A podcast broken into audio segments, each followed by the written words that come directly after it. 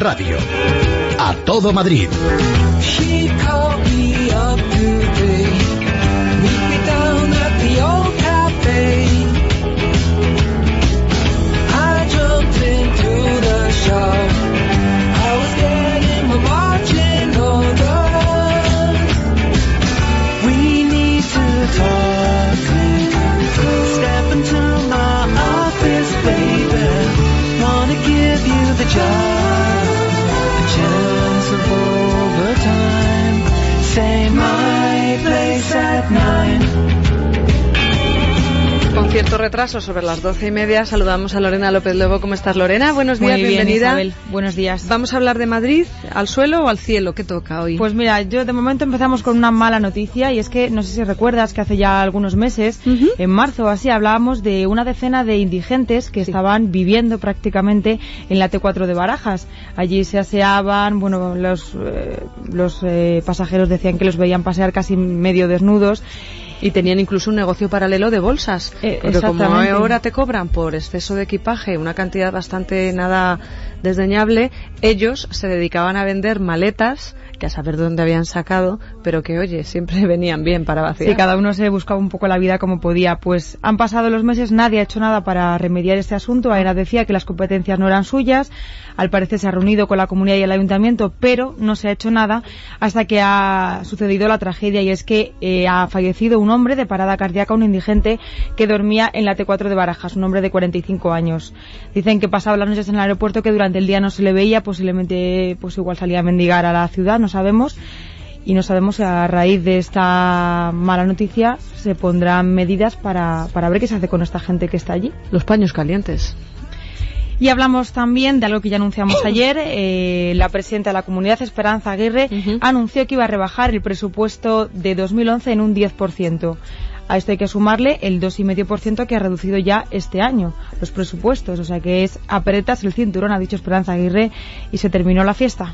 Aquí se ha acabado la fiesta. Estamos en un momento muy duro y muy difícil. O nos apretamos el cinturón o vamos a ir por muy mal camino. Lo que no podemos es seguir dilapidando el gasto público. Lo de dilapidar lo dice en este caso por el plane del presidente Zapatero, que al parecer pues ella considera que es dinero público que se ha malgastado. También ha dicho Esperanza Aguirre que hay que apretarse el cinturón obligatoriamente para poder garantizar servicios esenciales como la sanidad y la educación. Y ayer, ayer mismo se celebró una reunión para analizar la supresión de empresas y entes públicos y también algunos organismos autonómicos dentro de la Comunidad de Madrid, algo que, que va a ser duro, claro. Y todo esto es muy doloroso, porque hay acciones que son muy positivas, hay personas que están dentro, pero no hay más remedio, porque no podemos pagar los eh, servicios públicos esenciales, que son los que tenemos que pagar, la sanidad, la educación y los servicios sociales. Y todo lo que no sea esencial habrá que recortarlo. Es como la economía doméstica, Lorena. Sí, sí, al fin y al cabo las cuentas son muy sencillas y no hay, de algún lado hay que quitar y hay cosas que no que no puedes superficiales, gastos superfluos, efectivamente. Pues hablamos un día más de con Tomás y no digo más, pero todos lo sabemos. Últimamente tiene mucho protagonismo Tomás Gómez y es que parece ser que le ha sentado bien el baño, el baño de multitudes que se dio este pasado domingo en ese congreso socialista que además hicieron en la sede de UGT, ya lo contó ayer Nuria. Pues esta vez Tomás Gómez parece ser que se ha sentido querido y respaldado, a pesar de que entre el sector crítico no, no terminan de acallarse esas voces. Dicen estas personas del sector crítico que de 160 asociaciones socialistas de la Comunidad de Madrid, solo 30 respaldaron a Tomás Gómez en este acto. Aún así, a él parece ser que esto no le afecta, hace oídos sordos y da por zanjado cualquier tipo de duda sobre su liderazgo. Yo creo que el comité regional de ayer debe seguir para una cosa, para zanjar todo tipo de especulaciones. Por tanto, me van a permitir que yo dé por zanjadas todas las especulaciones a partir de lo que ayer manifestaron los socialistas madrileños. Pues parece confirmarse que finalmente será así, eh, que será el candidato del PSOE a la comunidad. Y ayer un compañero, José Cepeda, decía en una tertulia de radio que ya teníamos candidato. Ya veremos a ver qué pasa de aquí a que se presenten oficialmente eh, las listas, porque... Pero no era para después del verano. Sí, pero ya veremos a ver. Porque esto lo, retrasan, lo retrasan y, puede ser que al final, a la última hora, llegue algún paracaidista de estos que dicen. Ya veremos a ver. los llaman así. Sí, los llaman así. Ahora hablamos de otro asunto un poquito más agradable y es que parece ser que los estudiantes madrileños han dado el callo este año y han sacado muy buenas notas en selectividad. Eh, han aprobado casi el 90%, más este año que el año anterior. Dicen que ha podido influir algo el nuevo sistema de exámenes que les permitía subir nota. Tenían que presentarse a cuatro exámenes opcionales para subir nota y dicen que eso ha podido ayudar, aunque la mayoría se han presentado solo a dos. Porque ya estudiarse cuatro extras pues le parecía demasiado se pasa de un 86,5% de aprobados que hubo el año pasado hasta un 88,2%. 25.000 se presentaron y han aprobado 22.000. Así que no está nada mal. El mejor, el mejor ha sido Álvaro Vadillo, hay que poner el nombres y apellidos porque es un alumno del Colegio Europeo Almazán de Hortaleza que ha obtenido un 9,95 que ya es difícil, un 9,95. Sí. Dice, haber dado el 10 y hubieran redondeado. Sí, él dice que el secreto, el secreto es estudiar, estudiar y estudiar a diario, dice que 4 o 5 horas, y que no ha llegado al 10 por culpa de las tildes. Por ejemplo, cuando estaba haciendo lengua y literatura y cuando estaba haciendo historia, me di cuenta de que había cometido algunos fallos, no tanto de contenido como de no poner acentos. Por eso yo en ningún momento me esperé sacar un 9.95. Me esperaba un ocho y medio, un 9, precisamente por los acentos que siempre nos habían estado avisando de que quitaban. Así que ha sido un sorpresón del 9.95. Los acentos. Ay, los acentos, son muy de esta generación, sí, sí. Pero es que es muy habitual, ¿eh? No los ponen normalmente ni se acostumbra Hay una generación ahí, sí, efectivamente. Entre los mensajes de móviles y el Word, que te corrige de mala manera, es, verdad, que las tildes eh, faltan en casi casi todos los textos. Pues en este caso Álvaro le ha costado el 10, que uno Seguro que no se le olvida. No está mal. Vamos ya con el innombrable. ¡Y que sea alcalde! ¡Que todos somos contingentes! ¡Pero tú eres necesario! ¡Viva el señor alcalde! Con vosotros Madrid está pisando ya con fuerza nuestro propio futuro. Pero pisando fuerte, además, casi pisoteando. Eso, yo creo que mejor eso.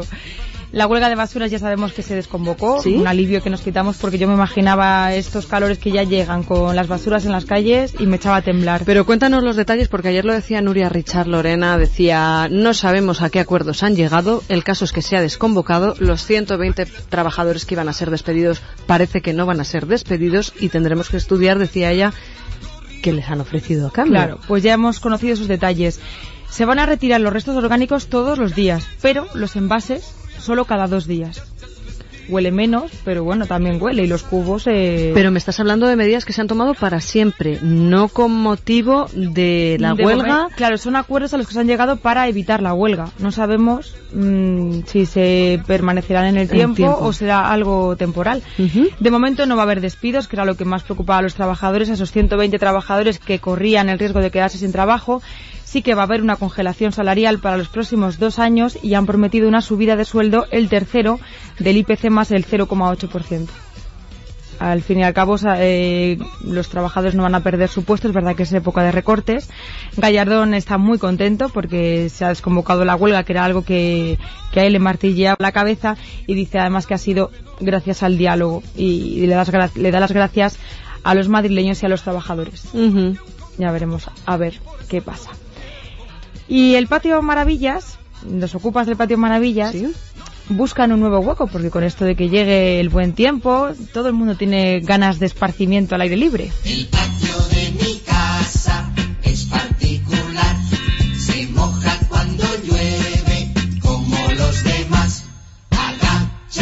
Los ocupas del patio Maravillas, ya hablamos de ellos hace un tiempo porque se trasladaron de la calle El Pez, de la calle Acuerdo a la calle El Pez, el número 21.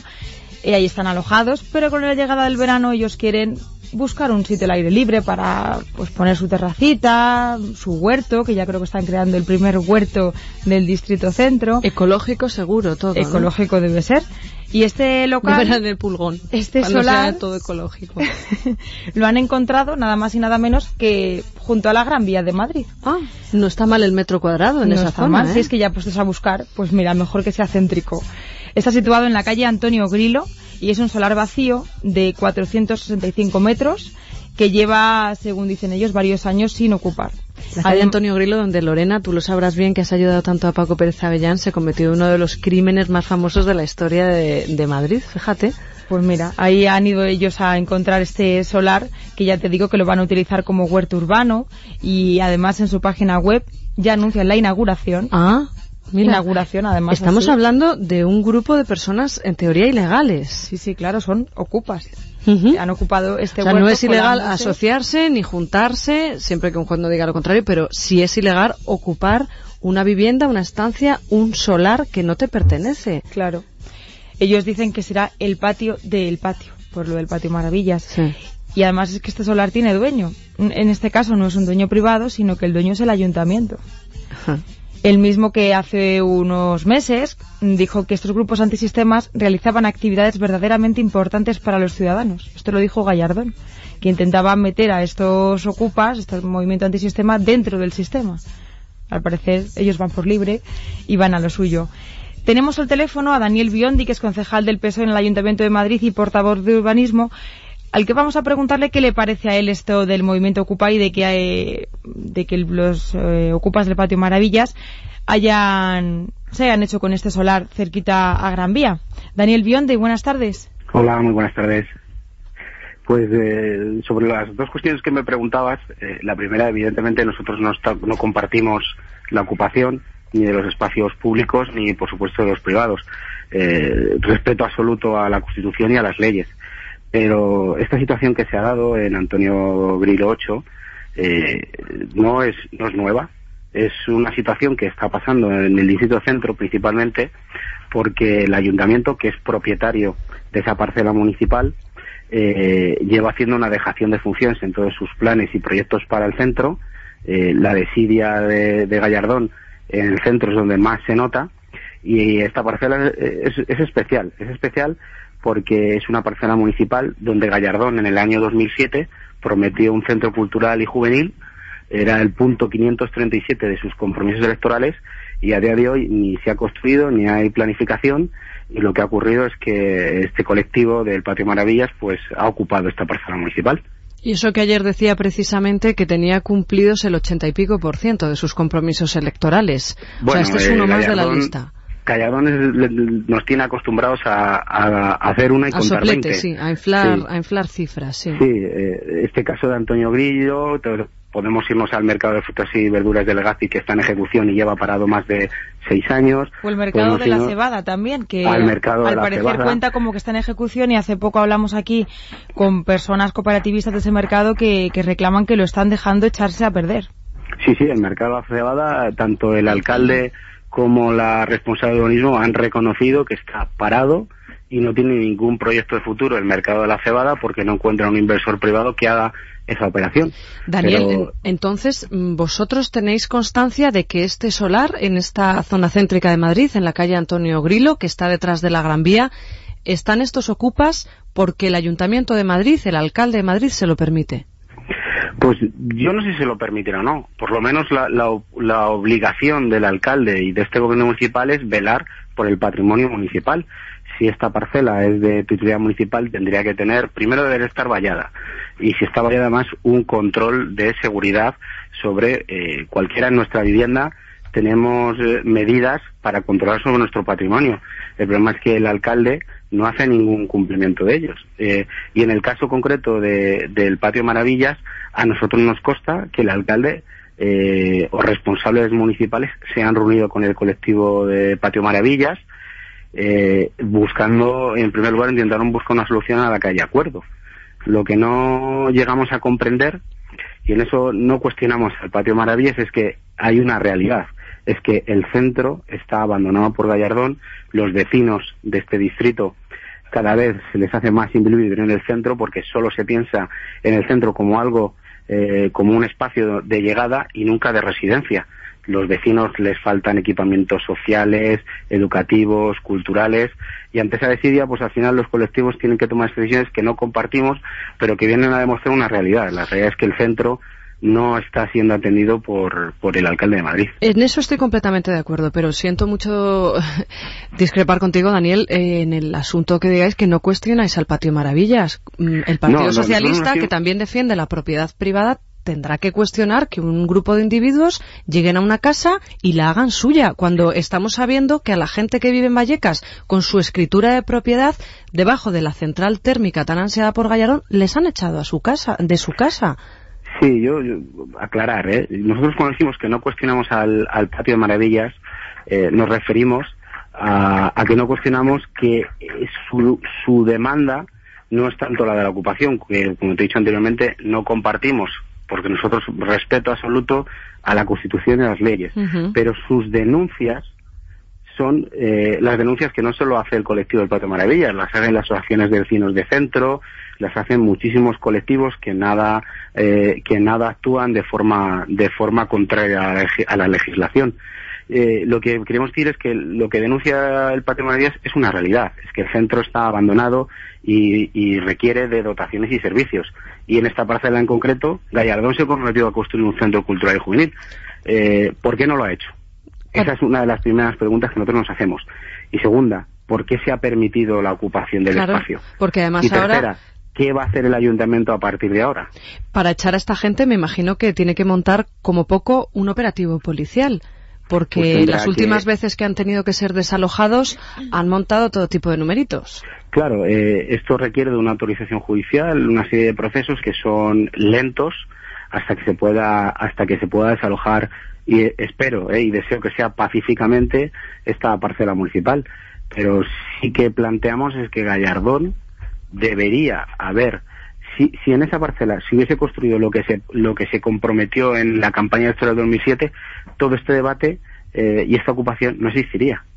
Daniel, yo te quería hacer una última pregunta y es que sí. también eh, hemos escuchado quejas de vecinos del barrio de Embajadores que denunciaron hace unos meses la existencia de otro solar también de propiedad municipal situado concretamente en el número 17 de la calle Torrecilla del Leal donde este sí que al parecer está vallado pero con una verja metálica y se acumulan allí pues montones de basura y que claro producen mal olor y, y dan muy mala imagen al barrio. Esto también es competencia del ayuntamiento en mantener estos solares por lo menos en buen estado. Pues eso es otra de las denuncias que, que venimos reiterando desde el área de urbanismo, que el ayuntamiento es responsable de la conservación y mantenimiento de estas parcelas municipales. Incluso si fuese una parcela privada, el ayuntamiento puede actuar para evitar la acumulación de basura, de malos olores a través de la acción sustitutoria. El problema es muy sencillo, es que el ayuntamiento tiene 6.000, más de 6.700 millones de euros de deuda reconocidos por el Banco de España y otros 1.200 en organismos autónomos. La falta de liquidez a la que ha llevado Gallardo al ayuntamiento le impide actuar en estas cuestiones que son competencias únicas y exclusivas suyas. En el caso de los ocupas, yo no sé si tiene que ver con la falta de liquidez o con esas palabras que lo oíamos allá por la época de Navidades, esas sí. mm, defensas que hacía de ese desalojo desalojo o mudanza, porque esa gente que vivía en la calle de eh, que, que, se mudó de a la calle, calle efectivamente que se que se mudó a la calle del Pez era con una serie de requisitos por parte de los ocupas, que encima fueron satisfechos por parte del ayuntamiento. ¿Tenéis constancia de que esta gente, como asociación cultural que se proclaman, tengan algún tipo de subvención? por parte del a nosotros no nos consta que el ayuntamiento haya tenido ninguna subvención a este colectivo. Lo que sí nos consta es que el ayuntamiento se ha sentado en una mesa con el Patio Maravillas para tratar el tema de la calle Acuerdo y algunos otros más. Lo cual ya es suficiente, efectivamente. Les sí, está... sobre, todo, -huh. sobre todo, cuando estamos hablando en este caso de Antonio de Antonio Brilo 8, que es una propiedad municipal. Si, si el ayuntamiento, el alcalde ha abierto un diálogo con ellos, debería abrirlo nuevamente para exigirles que abandonen esta parcela municipal. Y los vecinos aguantar el huerto ecológico, que además para hacer un huerto que... hay que estar unos mesecitos, a saber desde cuándo llevan allí metidos. Claro, yo creo que además eh, esta, esta gente antisistema sabe que las cosas van despacio y probablemente para cuando se les quiera echar de allí, ellos ya han pasado su verano en este patio y han... ya tienen la cédula de habitabilidad. Sí, ya pueden yo creo que juegan con eso. pues Daniel Biondi, concejal de urbanismo del PSOE en el Ayuntamiento de Madrid, muchísimas gracias por estar con nosotros aquí Nada, en el radio. A vosotros. En Es la Mañana. Y Lorena, no sé si te queda algún tema pendiente, algún comentario de algún oyente. Pues mira, si quieres, vámonos con los madrileños por la zanja. A todo Madrid presenta Madrileños por la zanja. Por la zanja. Ten cuidado, que tú también caerás.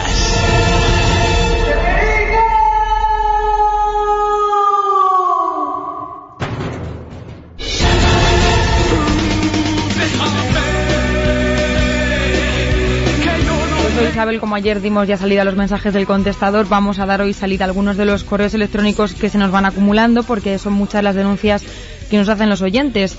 Paloma García nos envió un correo hace unos días donde nos contaba lo que le sucedió el jueves 10 de junio. Y dice, el ayuntamiento me notifica con acuse de recibo una multa. Yo pensaba que era una multa de aparcamiento que me pusieron hace unos días en la plaza de residentes del SER. Tal multa me la pusieron de forma indebida, alegando que la autorización para aparcar no era válida, cuando mi tarjeta verde de vecina estaba claramente visible en el coche. La sorpresa es que la multa que me remitieron era textualmente por aparcar en segunda fila sin permanecer dentro del vehículo en la calle Concha Espina, en marzo. Es falso que yo haya cometido tal infracción, ni yo ni mi marido. Nos piden 200 euros por una infracción que no hemos cometido y con esta ya son dos las multas inventadas que nos han colocado. El ayuntamiento, dice Paloma, debe estar tan arruinado que envía a multar de forma falsa e ilegal a los agentes del SER. ¿Multar de, multar de forma falsa no es algo ilegal o delictivo? Cuando menos es robar, dice Paloma. Hombre, aquí hay cuerpos de policía, sindicatos de policía que han reconocido en este programa que les han pedido que aumenten el número de multas. En el caso del SER no podemos hablar de momento, pero sí que es verdad que el rumor está en la calle. Sí, con el tema de las multas hay muchas quejas y cuando el río suena, agua lleva. Bueno, pues Lorena López Lobo, muchísimas gracias por haber estado con nosotros aquí en A Todo Madrid. Sepan ustedes que la programación de radio continúa. Ahora mismo se van a quedar los oyentes de nuestra emisora con Mabel Míguez, pero después, a partir de las dos, tienen informativa. A partir de las tres, tienen fútbol con Dieter y Luis Herrero. A partir de las cuatro, Luis Herrero se queda hasta las siete y después César Vidal viene con Es la Noche y con todo su equipo. Nosotros regresamos mañana desde las siete en punto aquí en Es la Mañana de Federico. Que tengan un buen día.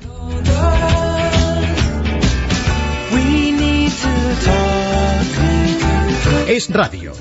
A todo Madrid.